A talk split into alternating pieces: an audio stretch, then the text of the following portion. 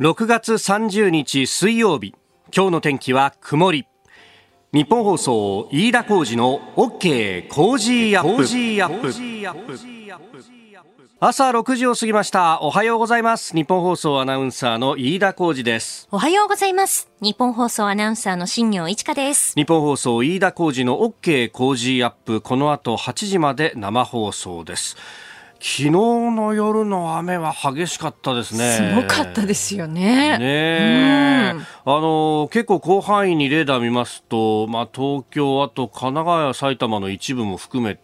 えー、激しい雨雲が、えー、おりました。確か小田原の方とかもね結構激しい雨雲があって、うん、えー、関東昨日の夜はもうね、えー、本当バケツひっくり返したみたいな雨が降ったという感じになりました。もうねなんか梅雨っていうと昔はしとしと雨が降るっていうようなイメージで、まあ、そういう日も中にはあるんですけれどもなんか梅雨入りしてこの方晴れてる日はまた蒸し暑くて昨日の昼なんかはえらい暑かったんですが、ね、本当でしたね。ねそこからのゲリラ豪雨っていうですね、えー、まあこんな天気が続いていくのかなっていう形になってます、はい、あの考えてみるとですね去年の今頃まあ7月入ってからですけれども熊本での豪雨っていうのは4月の頭だったし、えー、もうなんか台風シーズンだけ警戒すればいいっていう感じではなくなっているなと。ね。ねあの、昨日のまさにこの番組をやってるもうちょっと前の時間帯ですが、あの、沖縄でもね、えー、線状降水帯が発生して激しい雨がということで、まあ、それを警戒する、まあ、新たな指標ができましたけれども、初適用ということにもなっていたと。うん、もう列島各地そうなってきてるなという中であります。まあ、そのね、えー、水害ってものももう気をつけていかなければいけないんだろうなという時期になってます。まあ、で、何かあった時には自衛隊等々、ね、災害派遣で出てくるということになるんですが、その職域接種がなかなか進まないっていうのが今日記事になってました。まあ、あの、職域接種も含めて、えー、これはね、あの、また東京新聞なんか今日一面トップでね、えー、ワクチンの接種加速一点失速みたいな感じで 批判してるんですけれども、まあ、あの、一頃言われていた打ち手不足で 批判されていた。で、その後は今度はですね、打ち手も含めて、もうガンガン打てと、とにかく打てということになってきたら、えー、想定よりもみんなが一生懸命頑張って打ったということもあり、えー、ワクチン全体としてはもちろん数はあるんですけれども、入ってくるのはそれがドカッと一気にですね、えー、1億回も2億回分も入ってくるわけではないので、えー、その意味で今また需給の逼迫が起こってしまっているということで一時停止しているということ。まあ、で、プラスして自衛隊の場合は大規模接種センターの運営で、えー、医官や看護官を派遣しているので、えー、その分、あのその場所場所の部隊にいる、えー、医官や看護官の数が不足するので、なかなか、あの計画通りにというか、もう一気にガーンと打つことができないんだというような指摘がされてましたが、まあ、あのいずれにせよこれは、まあ、想定外だから、まあ、怒るっちゃ怒る人はいるかもしれないんですが、嬉しい誤算ってことにはならないのかなというね、えー、まあ、このね、東京新聞の記事は、背景にあるのはワクチンの需給と供給のバランスに関する政府の見通しの甘さだというふうに、えー、書いてますが、うん、じゃあ、すべて見通せて全て統制が効くっていうようなことに、えー、なることが、うん、この国にそぐうのかっていうと、またそれはそれでですね、試験の制限であるなんて言って、皆さん怒るんでしょうね、ということを考えてるとですね、まあ、あの、なんだって、まあ、あの、ケチつけようと思えばつけられるな、と、うん、えー、いう感じが非常に思います。特にこうやって蒸し暑い日々が続くと、まあみんなイライラするのかもしれないですけれどもね、えー、えー、少し落ち着いていこうや、という感じもすごく思う今日の一面トップでありました。えー、サッチさんツイッターでいただきました。6月最終日、今年も半分が過ぎちゃいました。婚姻屋のごとし。えー、ゾタさん、あれ今年、今日で今年も半分終わり？と。うわそうですよね。イライラしてても、ニコニコしてても、まあ、月日は過ぎていくということでございまして、ね、えー、残り半年、なんとか前を向いて頑張っていきましょう。あなたの声を届けますリスナーズオピニオン。この傾向ジアップはリスナーのあなた、コメンテーター、私、ラシンギョアナウンサー、番組スタッフみんなで作り上げるニュース番組です。えぜひメール、ツイッターでご意見をお寄せください。今朝のコメンテーターは番組初登場、エコノミストで福眼経済塾塾頭のエミン・ユルマズさんです。この後6時半過ぎからご登場いただきます。えー、取り上げるニュース7時台、まずは5月の失業率について3.0%という数字が出てきました。えー、それから今年の通商白書、えー、半導体など重要物資の技術開発と国内の生産基盤の強化が課題ということです。えー、そして G7 の、あ、ごめんなさい、G20 の外相会合が開幕しました。えー、ニュースキーワード7時30分頃ですが携帯料金値下げ効果について4300億円という試算が総務省や消費者庁から出てきています、えー、そしてアメリカのバイデン大統領がイスラエルの首相とホワイトハウスで会談へとイスラエルは政権交代したばかりであります、えー、中東関係のニュースも深めてまいりますここが気になるのコーナーです。スタジオに長官各紙が入ってまいりました。まずですね、目につくのは、朝日新聞と毎日新聞が同じような見出しで一面トップから展開という感じです。えー、朝日新聞一面トップ、あのー、黒字に白抜きっていうね、結構あの大きなニュースがあった時に、えー、出てくるあの印象的な見出しで、三菱電機性能検査で偽装と、えー、鉄道用空調30年以上か JR や私鉄全国に納入という見出しを立てております。えー、さっきあの新業アナウンサーのねニュースの中にもありましたが、えー、三菱電機が鉄道用車両の空調設備を出荷する際に架空のデータを使って検査を適正に実施しようとし装っていたことが分かったと、えー、いうことでこの不正30年以上続いていた疑いがあるということであります。で三菱電機側は事実関係を大筋で認めた上で安全性に問題はないとしております。で、えー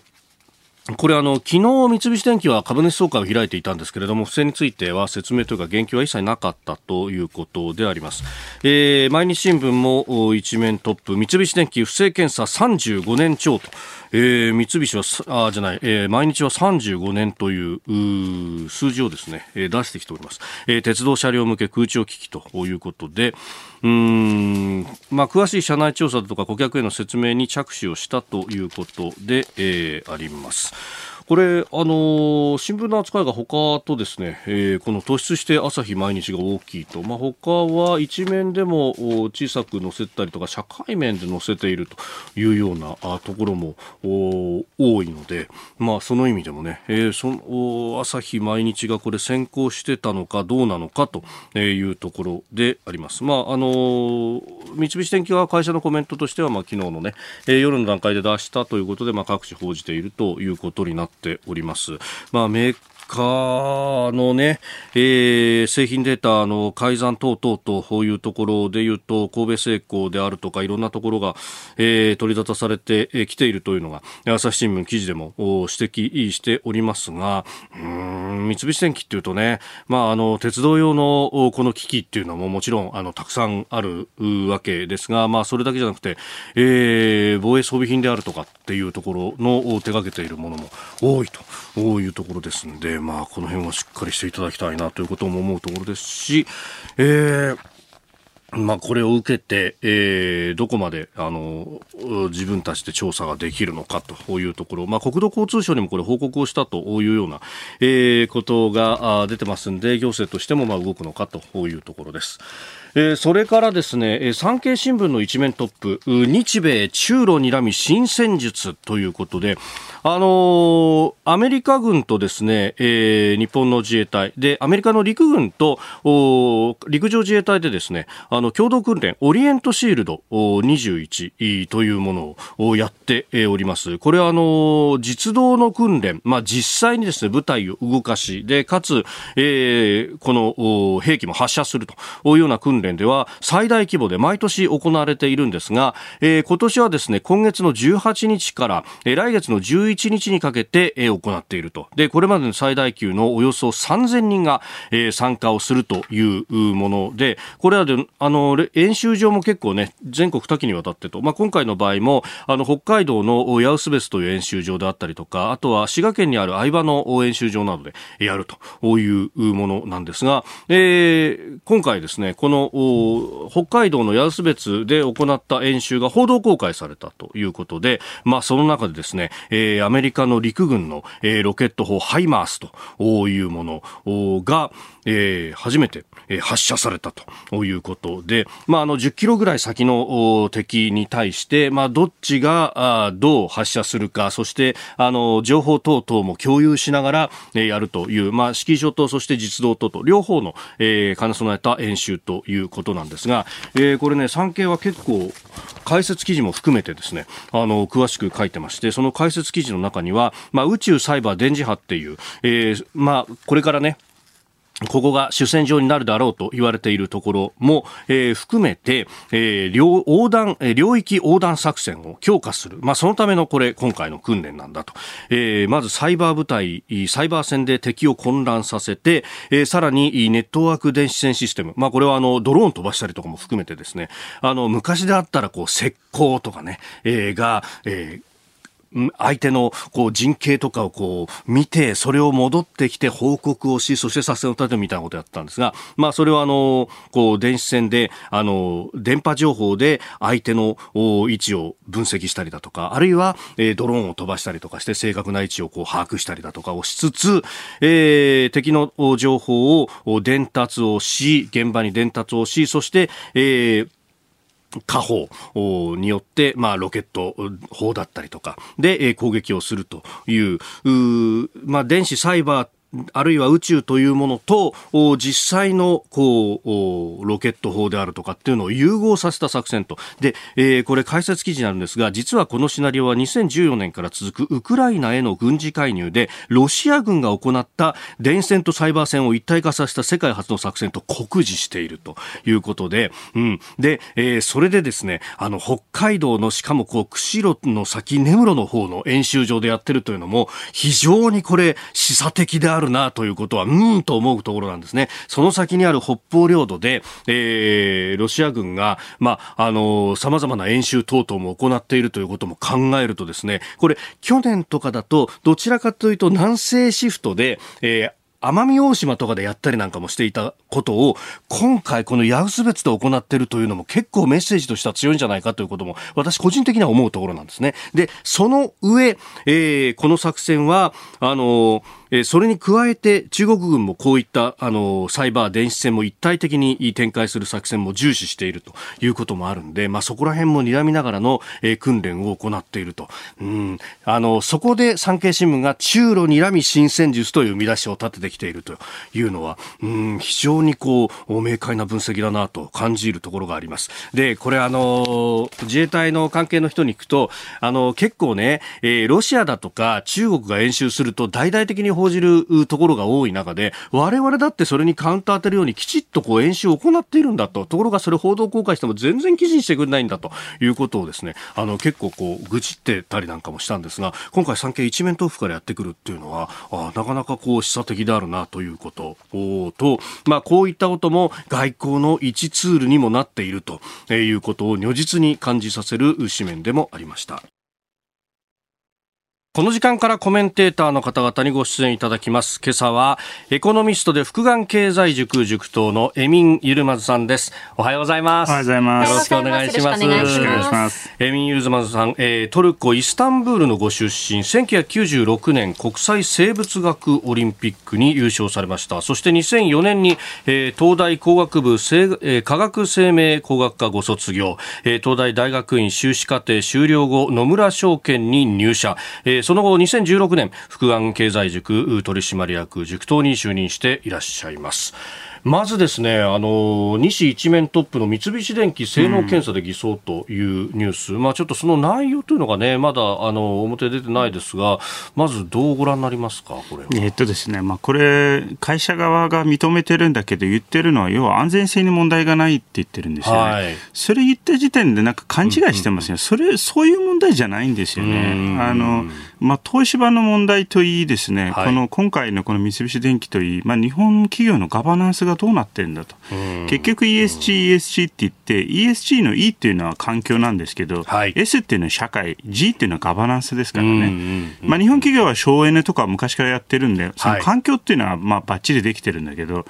この S と G っていうのは全くできてないんですよね。そうすると、あんまりこの SDGs とか ESG って言えないんですよね、日本の大手企業は。だから安全性とかそういう問題じゃない、そもそもなんで騙すのっていう、そこがポイントですよね。まあね、いろいろメールやツイッターもいただいてますが、ラジオホリスさん、納期を守るため一度偽装を行ってしまうとやめるタイミングがなかったり、やめようとする人がいないとずるずる続いてしまいますよね、というふうにもいただきました。まあ原因が何にせよ30年騙してたってすごい、ね、そうなんですよね。昔と違って今、しかもなんか、あの、昔は広がらない情報も今、うん、SNS とかで広がるじゃないですか。だから、はい、まあ、そういうなんかこう、いい加減のことをやってるとか、ブラック企業だもしくはそういう問題もありますよね、そういうのが結局、レピュテーションの低下につながりますしね、はい、今はね、昔とはちょっと違う感覚でぜひやっていただきたい、なんか安全性とかそういう問題じゃなくて、騙さないでっていう。う先ほどね、ちょっとプロフィールをご紹介しましたが、96年の国際生物学オリンピックで優勝されて、で、その後、来日された。はい、そうです。来日されたのが16 17歳ですね。17歳の頃、はい、なるほど。もう日本語も英語上手でいらっしゃいますが。で、あのまあ、野村証券5福眼経済塾取締役塾等にと、今はその会社と分析だとか、そういうこう経済周りの話をやられてる？そうですね。あのまあえっと、日本企業をメインに私たちは日本株をメインに見てるので、うんあと私たち基本的にはまあ日本株の長長期強気サイクルが始まったと思ってるんで私はなのでまあ2050年までにはまあ一応令和時代って言ってるんですけど、令和時代には日経平均が30万円になると。おお今3万円台いかないけれども。そうそう。でも30万円になると。なるほど。言ってます。はい。ここでポッドキャスト YouTube でお聞きのあなたにお知らせですラジオ局ニッポン放送飯田浩司の OK! Cozy up!。週末増刊号を毎週土曜日の午後に配信しています。1週間のニュースの振り返りそしてこれからのニュースの予定。さらにトレーダーで株ブロガーのひなさんが今週の株式市場のまとめと来週の見通しについて解説もお送りしています。後半には Cozy up! コメンテーターがゲストと対談するコーナー。明治大学准教授で経済学者の飯田泰之さんと麗澤大学大学院学校教育研究科特任教授で前学長の中山修さん登場です。人生100年時代に生きるとはをテーマにお送りします。土曜日もぜひチェックしてください。あなたと一緒に作る朝のニュース番組飯田浩二の OK コージーアップ。関東以外の地域でお聞きのあなたそして海外でお聞きのあなたからの参加もお待ちしています。7時台はコメンテーターの方々とニュースを掘り下げてまいります。今朝のコメンテーターはエコノミストで副眼経済塾塾等のエミン・ユルマンさんです。では最初のニュースこちらです。5月の失業率3.0%、5ヶ月ぶり3%台。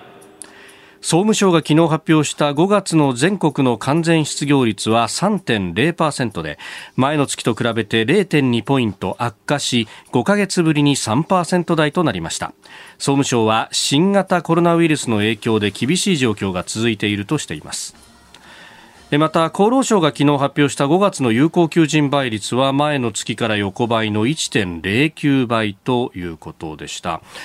えーまあ、雇用は厳しいということも言われてますが、あ入間さん、足元の経済、どうご覧になりますか？これね、数字上、そんなに悪くないんですよ、ただね、これ、実際、アメリカでも同じこと起きてるんだけど、はい、これ、ただ単に要は失業率の数字だけじゃなくて、ええ、あの食の質が悪くなってるんです。毎回、こう、危機が起きるたびにですね、これリーマンショック以降は。つまり、いわゆるその給料の高い職がなくなって、はい、でもっと安いものにみんなあの前の仕事よりもっといわゆる条件の悪い仕事に行っちゃってるんだよね。でも数字上は一応失業率は低く見えてるんだけど、えー、それが僕は結構大きな問題だと思ってて今回もやっぱりね、うん、そのまあ、そのいわゆる、まあ、非正規あの、はい、まあパートとか派遣社員とかは増えてるんで、まあ、それ当然ながらそのレストランとか動き出したんで、ん。ただあの、いわゆる普通の仕事っていうのは減ってるんですよね。あのまあ、あの普通の正社員っていうですね、はい、特にしかも女性の立場が厳しいっていうのは、これもちょっと問題で、でおそらくなんですけど、うん、まあ、今回の事件あのコロナをきっかけに結構みんなもうオフィス需要が少なくなってもしくは、はい、まあ、総務とか事務とかそういった多分仕事が減ってるんじゃないかなと、えー、まあ、いわゆるその、まあ、AI 使ったり自動化にしたりアウトソーシングしたり、うん、そうすると、まあ、そういったところに、まあ、おそらく多分女性を結構雇用してたので、はい、まあ、この辺のところも結構まあ問題っていうかですね、うん、つまり仕事の、まあ、多さとかだけじゃなくて質も考えないとねみんなの結局トータルの、ね、給料とかね。うん、まあ、それその部分っていうのがあの業種別の,、ね、あの有効求人倍率などを見るとそのいわゆる事務職っていうのはもう0.5とかそのぐらいの数字になってきちゃってると。で、ね。うん、であの非正規が増えるということになるとこれあのその流れっていうのがその今ご指摘になったリーマンショックの頃から危機のたびに深刻化していると。これはなんか変化パラダイムチェンジしないことには、ずっとこの傾向が続いていってしまうってことなんですか、ね、いや、おっしゃる通りなんですよ。まあ、だから一つのパラダイムチェンジがあるとすれば、はい、まあ、今の米中対立をきっかけに、まあ、新しい冷戦をきっかけに、まあ、いわゆるその製造業の、まあ、あの、高い給料のお仕事がアメリカと日本に戻ることなんですよね。まあ、あの、どんどんだから、あの、いわゆるその製造業とかが海外に出ていって、はい、まあ、残るのはサービス業と。で、そのサービス業も、まあ、結局はアルバイトとか、まあ、パートじゃないですか、えー、あのまあ、いわゆる飲食店なんかもそうなんですけど、はい、まあ、アメリカもそうなっちゃなってしまってると、まあ、サービス業と。でそうすると結局は今、まあ、失業給付もらっていて、まあ、あのどうせレストランで働いても大して変わらないから働かないと。失業給付が続いている以上は、はい、ってなっちゃって今人が見つからないと。でマックは今ボーナス出してるんだけどアメリカのマクドナルド、あのいわゆるその仕事を、まあ、バイト始めたらボーナス出しますと。言ってるのに人が集まらないっていうですね。そういうことが結局アメリカでもこう日本はね昔はそんな経済危機が起きるとアメリカのように大量に人をですね解雇しなかったんだけど、はい、そうですねなんかね、リーマンショック以降、結構ね、日本もかあの首にしてるんですよね、リストラしてるんですよね。なんかリストラをすることが、経営を真面目にやってることだみたいな、こう評価みたいなものがどんどん高まりましたよね。そうなんですよ。それがだから、いわゆる、まあ、アメリカ型のですね、経営を目指そうって言って、でも今になったアメリカが、いや、私たちが実は間違ってたと、ステークホルダー重視のですね、経営に変えそうって、むしろに本来の日本の企業がやってたことに今アメリカ戻そうとしてるのに、日本がなんか後追いでアメリカを真似るっていうのは、これちょっと本末転倒ですよね。その、どんどん海外に工場だとかが移転していくっていう、まあ、グローバル化みたいな、それが美徳みたいな流れっていうのが、もうすでにこれ変わってきていると、うん、変わってますね、まあ、安全保障上の理由からもやはりその、まあ、中国経済とあのアメリカ、日本もしくはアメリカの同盟国っていうのはデカップリングさせないといけないので、まあ、特に戦略的なもの、まあ、いわゆる付加価値の高い商品の製造っていうのは。で、したがってですね、これはもう、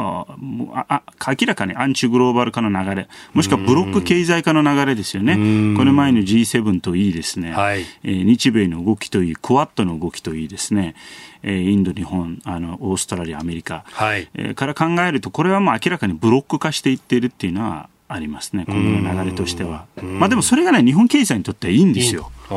あ、結局は日本経済の不況っていうのは、もしくはバブル崩壊っていうのは、前の冷戦が終結したからだと僕は思ってるんです。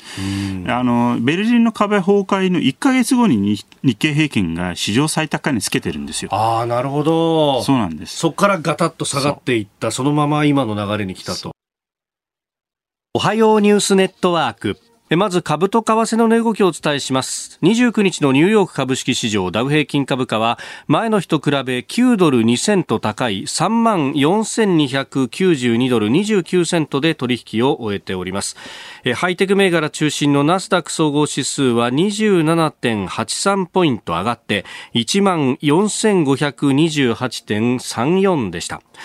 一方、円相場は1ドル110円50銭付近で取引されております。えー、ゆるまずさん、このダウ平均ですが、この29日の取引は9ドル2セント高ってほとんど変わらなかったってところですね、うん、これ、出来高もね、低いんですよ、今、あのダウに限らずですね、はい、これ、まあ、あの相場の、まあ、動きっていうか、あのまあ、ちょっと特徴になってきたのは、はい、あの場中に動かないんですよ、相場って今。あその取引のそう取引時間中に。時間中に動かなくて、で結局は、まあ、翌日、いわゆる窓を開けて始まるという上、まあ、上昇してね。でまあつまり、はい、ほとんど先物主導で動いてるんですよね。でもう実際のもう現物取引はもう出来高が低いし、はい、あのもうほとんど日中は動かずでも夜中にもう大体なんか買われて、ま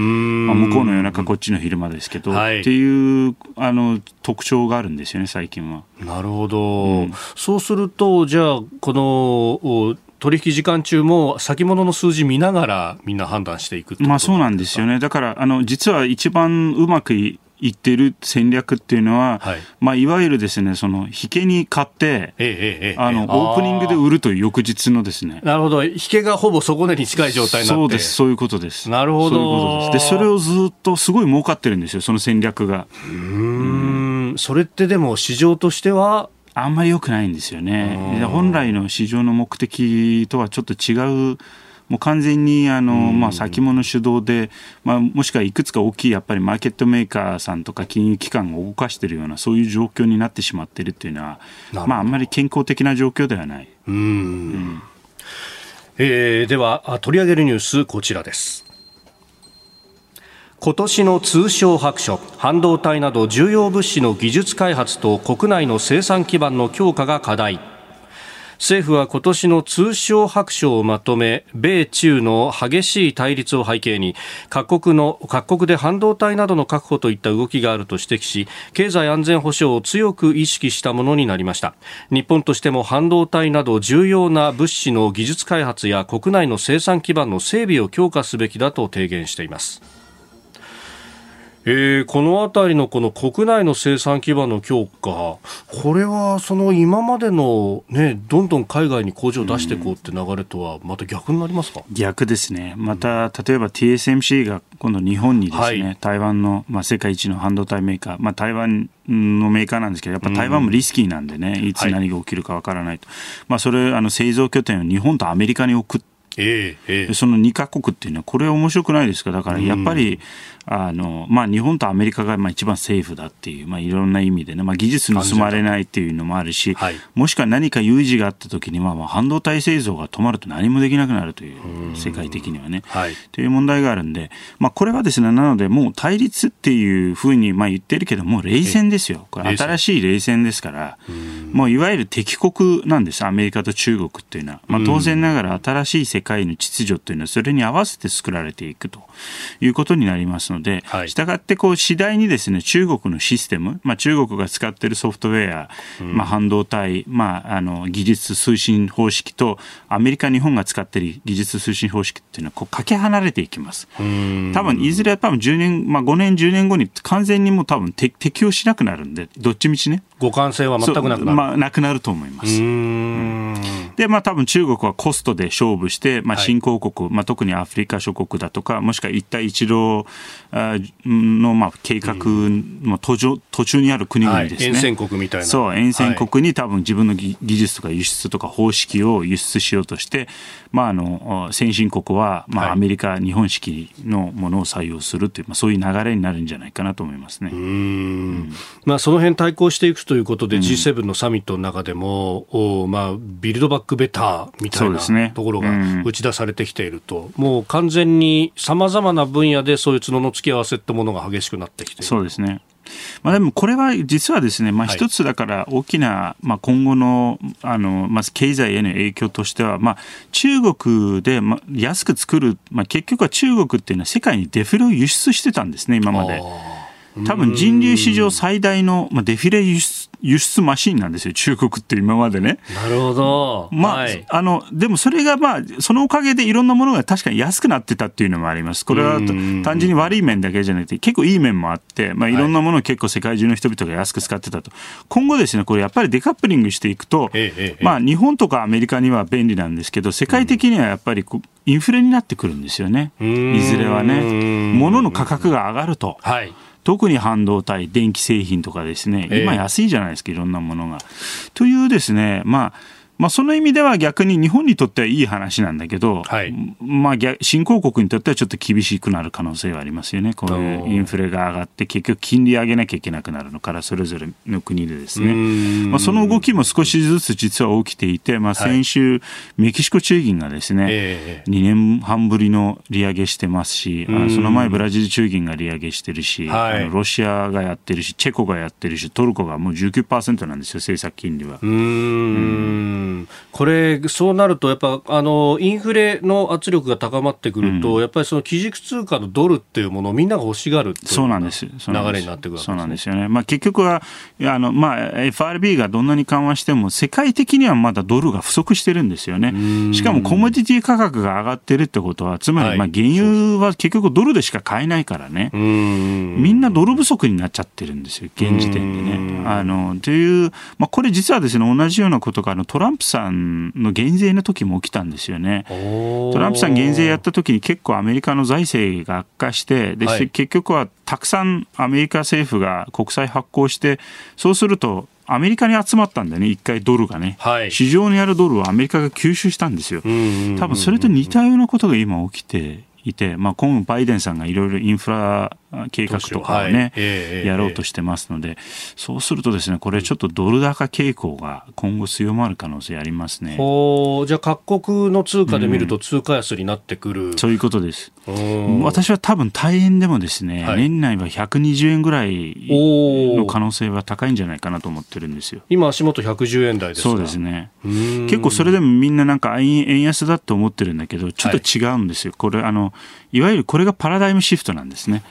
あのまあ、冷戦というのは常に有事です。はいで有事っていうのはドル高なんです、基本的に。ああ、有事のドル高、有事のドル買いって言いますね、そういえば。はい、冷戦っていうのは常に有事状況を作るんです。あの、常にですね、常に、はい。という状況なので、今までのちょっと感覚はあのやめた方がいいかもしれないですね、これは。なので、まあ、あの110円っていうのは円安じゃないかもしれない。なるほど、うん、過去振り返ってみると、2、3年後には、あの時は高かったねって言ったかもしれない。なるほど。えー、そしてもう一つが G20 です、外相会合が行われまして途上国でのワクチン普及議論ということでありました、まあ、この G20 っていう枠組みこれリーマンショック後にできた枠組みですよね、この辺もやっぱりその入間さんおっしゃったパラダイムシフトの中で変わっていきますか？そうですね、まあ、あのここまでやっぱりその、まあ、中国とロシアとアメリカの同盟国が対立してしまうと G20 そのものが機能できなくなるので、まあ、G20 こそグローバル、グローバリゼーションの代表みたいなもの、組織なので、まあ、こんなアンチグローバル化の流れになった、ブロック経済の流れになった中で G20 っていうのは機能できないんですよ、そもそも論としてね。まず中国とアメリカが対立している以上。はい、で、もう一つの問題としては、新興国っていうのも、当時はまあ新興国経済、まあ、ブリックスから始まってですね、はい、結構重要な位置を占めるんじゃないかと思われてたんだけど、まあ、結局はですね、蓋開けてみると結構脆弱なんですよ、新興国経済って今でもね。まあ、中国っていうのは新興国じゃないんでね、もはや。もうそれを取り除いておいて、はい、そうなるとですね、まあ、そこまでの結局は G20 作っても新興国の発言権がないので、まあ、機能しないんですよね、最終的にはね、G20 って。僕はもう役割を終えたんじゃないかなと思います、G20 は。特にこの前の G7 の流れを見ると、はい、まあ、このバイデン政権が来てから、G7 といい、NATO といい、まあ、結構団結が強まっているので、はい、そうすると、まあ、あえて G20 通す必要がないっていうかですね。むしろ、じゃあ G7 と、まあ、中ロ。そうですね。2つの核、ということになる。そういうことです。あじゃあ、それ以外のいわゆる新興国と呼ばれるところは、どちらかに引き寄せられるそういうことですね、どっちかに、今まではどっちでもよかったんで、もしくはどっちにもいい顔できたんだけど、今後はですね、やっぱり、踏み絵を踏まざるを得なくなるんですよね。で、どっちか中国につくのかアメリカにつくのかと。で、さっきも言ってたように、その、例えばシステムとかね、通信方式が変わってしまうと、一旦どちらかを採用するとですね。ああ、もう後戻りできない。そう、できなくなっちゃうので、まあ、それに、それも考慮をして、だから中国から借金借りてる国は助けて借金返してもらおうっていう今、まあ、日本とアメリカで動いてるんですよね。それもあります。なるほど。続いて、教えてニュースキーワードです。携帯料金値下げ効果4300億円総務省と消費者庁は昨日携帯電話料金の引き下げに向けてそれぞれの大臣をトップとした会合を開き政府主導の値下げによる国民負担の軽減効果が4300億円に上ったとする試算を公表しましたただ、スマートフォンの端末の価格が高止まりしていて、まあ、購入費を含むと負担は大きく変わってないんじゃないかという指摘もあるよう。さあこれ、まあ、あの感染主導の値下げだみたいな、ね、批判も一部ありましたが、これ、どう見ればいいですか？えっとまあ、そのスマホの価格の高止まりって、でも結局はこれ、あのまあ、メーカーさんの問題ですよね。だから私は、例えば iPhone の一番新しいやつの、はい、あの、ちょっとプロっていうあの大きめのやつ買ったんですけど、ええ、15万円以上するんですよ、あれ値段。すごい値段ですよね。すごくないですか、その値段的には。だから、まあ、これ別にそのアップルさんが決めてるんで、あの、はい、この携帯会社さんが決めてるわけじゃないんです。一つ問題としては、私はその、あのまあ、いろんなところがあのいわゆるその、まあ、代理店なんかが契約してるじゃないですか、その人たちっていうのは、はいまあ、結構そのなんか説明があやふやでですねいろんなサービス無理やり入れられてるんだよね、でそれ気づかないで払ってる人が結構多いんですよ。はい。なんか例えばそのリモリモートでなんかこうアシストしますとか言って1000円とか払わされてる、そんなん誰も使わないのに、であとはなんかキャンペーンだからこれ入らなきゃいけない。後でキャンセル中止してくださいって言っても、はい、ほとんどみんな中止の仕方わからないんで、そのまんま入れて。そうなんですよね。うん、だから、そういうのをやめさせてほしいんですよね。それも負担、うん、負担なんですよ。結局見えない負担。あの、たただ単に、まあ、いわゆる携帯会社さんがちゃんとしっかり代理店をなんとかしてほしいっていうか、その、オペレーターがね。はい。っていう、ちょっと指導してほしいっていうのはあるんですよね。まあ、とか、あと、例えばインターネットとパッケージにして入るけれども、結局は、なんかネットもなんか遅いですし使えないですし値段が高いですしもしくはそのいわゆるその通信パッケージもですね今の時代って結局通信パッケージ安いやつすぐ終わるんですよ。はい。容量が来ちゃうっていう、ね、そうそうそう。えー、そうなんですよね、動画なんか見てるとすぐ来ますね。そうなんですよ。だから価格も大事なんですけど、なんかちょっとサービスの内容を改善してほしいですよね。うん。これ結構あの各社でこう何ギガでいくらみたいのが、こうまちまちで比較がパッと見てできないみたいな、ね、そうなんですよね。なんかすごく難しいっていうか、あと見えないところになんかこう落とし穴があるみたいなのがあるんですよね。私も結構気づかないでオーバーしてたらなんか後々に結構な料金が来たとかっていうのがあるんで、まあ今ちょちょっと高いプランにしてあの、あの使い放題にしてるんですけど、でも結構今の時代でなんかあんまりその辺のところはなんかもうちょっとなんかはっきりさせてサービスしてほしいですよね。サービスの内容がすごいやり方が古い気がする。うん まあ、特にね、その辺っていうのは消費者庁もメインの仕事になるとは思うんですけれども、うん、どうなんですかね、あんまりこうそこのところって聞こえてこなかったあの多分ね、複雑化しすぎてて、その会社でさえ、うん。はい、自分だってどういうサービスを出してるのか分かんないんですよ。例えば私はあの、まあ、インターネットとかでも何か問題あった時には、うんうん、結局はそのプロバイダーに電話して、しても、プロバイダーの人も多分どこかにアウトソースしてて分かんないんですよ、その人がね。でそのテクニカルな人にたどり着くまではもうな結局2時間かかるかもしれないっていう。ええ、まあ、要は、あの、デジタル化していろんなオプションが出てきて複雑化してるんで、その、オペレーター自体もわからないし、ただ消費者庁も多分わかんないんじゃないかな。何が起きてるのかっていう、そういう問題があるんですよね。うん。まあこれね、あの、端末の話をすると、安い端末ってなると、結構こう、まあ、あの、海外メーカーのものが多かったりそうですね。それこそ先ほどお話になった中国の端末とかは安い。えー、これもこの先はひょっとすると変わってくるかもしれないそうですね、まあ、結局はだから、まあ、ファーウェイとかね、はい、シャーミーとかの中国のメーカーさんのものを使うと今度はまあ安全保障上の理由があるとかですね。例えばそのクラウドが全部中国で保存されてるとか個人データですね、はい、まあ、結局そういうリスクがあるんでじゃあ何を使うまあまああのまあ、例えば日本のメーカーソニーとかあのもしくはまあ韓国サムスンとかあの、はい、あのアップル使いますって結局いい値段するんですよね。全部10万円以上するんですよ。まあまああのススマホって言うからなんだけど、まあ、パソコンなんだけどね、はい、まあ、本当はそういうことですよね、うん、そうなんですよ。運べるパソコンなんであれはね、うん。えー、まあなのでまあ仕方ない部分はあるかもしれないけどでもなんかどんどん値段が上がってませんか？僕、だからやっぱりここにもちょっとなんかインフレの傾向があるんじゃないかと思ってるんですよ、最近。なるほど。うん、確かに、こう、こういうものとか、結構、家計を圧迫するということは言われてます、ね、そうなんですよね。結局、車の値段もなんか中で使中に使う半導体とか、ええセーフティーパッケージとかが結構複雑化しているんで、値段がどんどん上がってるんですよね。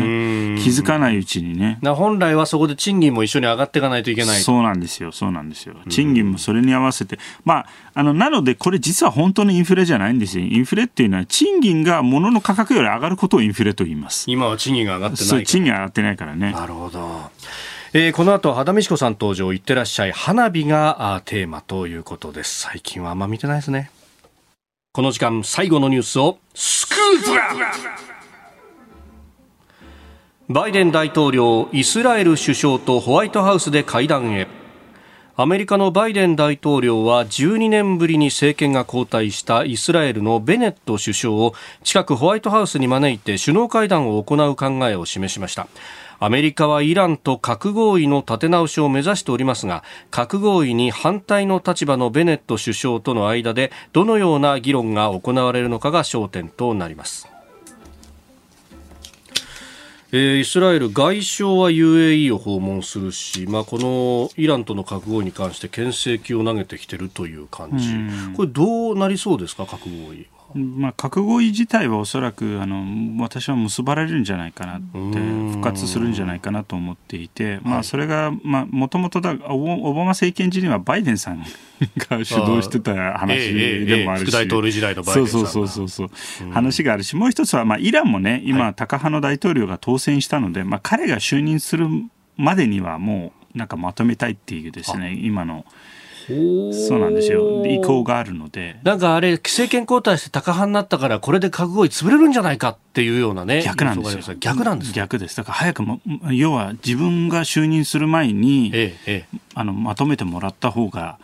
助かるんで。前任者がやっちゃったからしょうがないんだよって言いたい。まあ、それだけでだからもう150万バレルだってあのもうあのプラスで売れるようになるんで相当経済にとってはですね、はい、あの助けになるんですよ。まあ、彼も結局はあの、えー、まあそういう人の人の不満が溜まってるから当選してるわけで、まあ、経済的な理由って結構大きいからね。今回のこのライさん、うん、そうですね。なるほどそうするとイラン、相当こう経済的にも苦境だから、そうですね、なんとかそこで凍結した資産とかも取り戻したいし。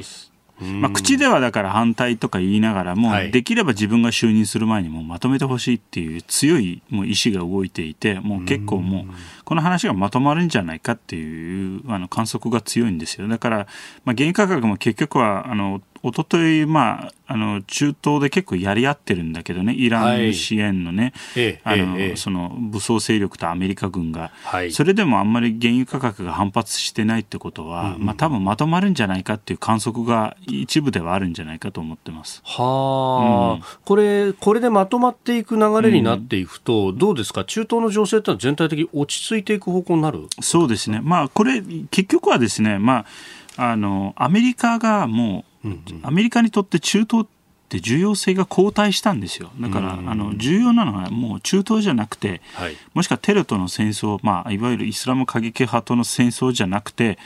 もう中国との対立なんで、あの冷戦なんで、はい、つまりそちらに資源を集中させたい。軍事資源技術資源。でそうなるとですねできればもう中東落ち着いてほしいんですよね。あんまりだからそこに力をあの使いたくないからまあその意味ではだからイスラエルともにもイランにももうちょっと落ち着けと、はい、多分そういうことを言いたいんじゃないかなと。で結局アフガニスタンから、まあ、撤退するのも同じ話なんですよ。えー、もうアメリカはもうもろもう太平洋、インド太平洋に力を置きたい、注目、そちそちらにすべてのリソース使いたいので、うん。他のところでだからあんまりいざこざ起きてほしくないんですよ、はっきり言うとね。うん。う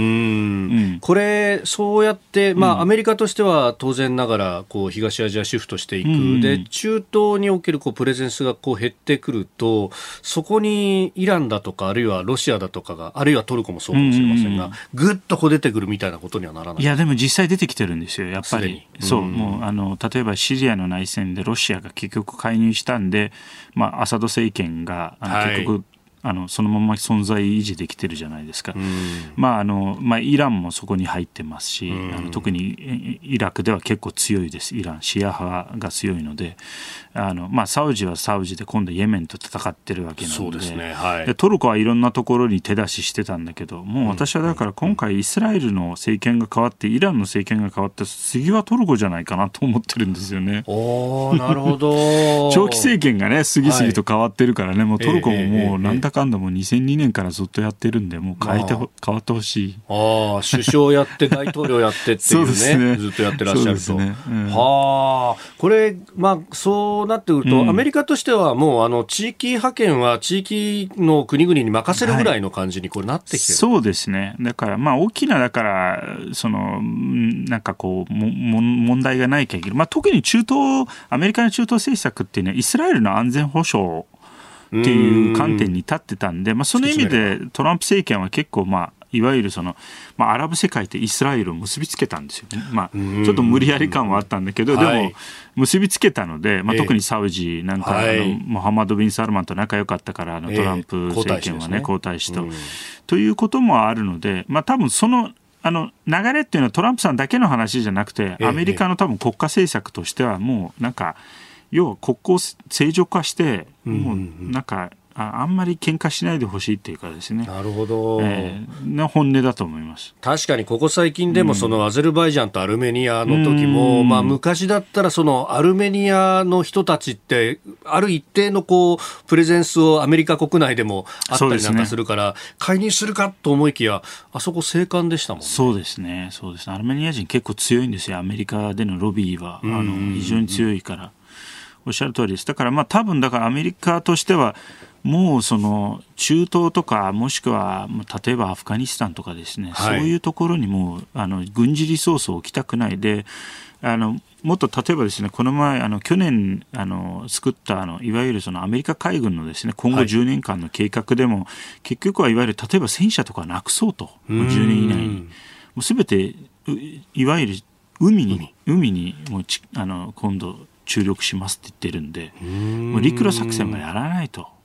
まあ、結局はつまり南シナ海インド太平洋で、はい、中国のあれを牽制するっていう、まあ、見え見えなんですよね。戦略上は。かつて戦車を強化したっていうのは、ランドあのエアランドね、ストラテジーなんてありましたけど、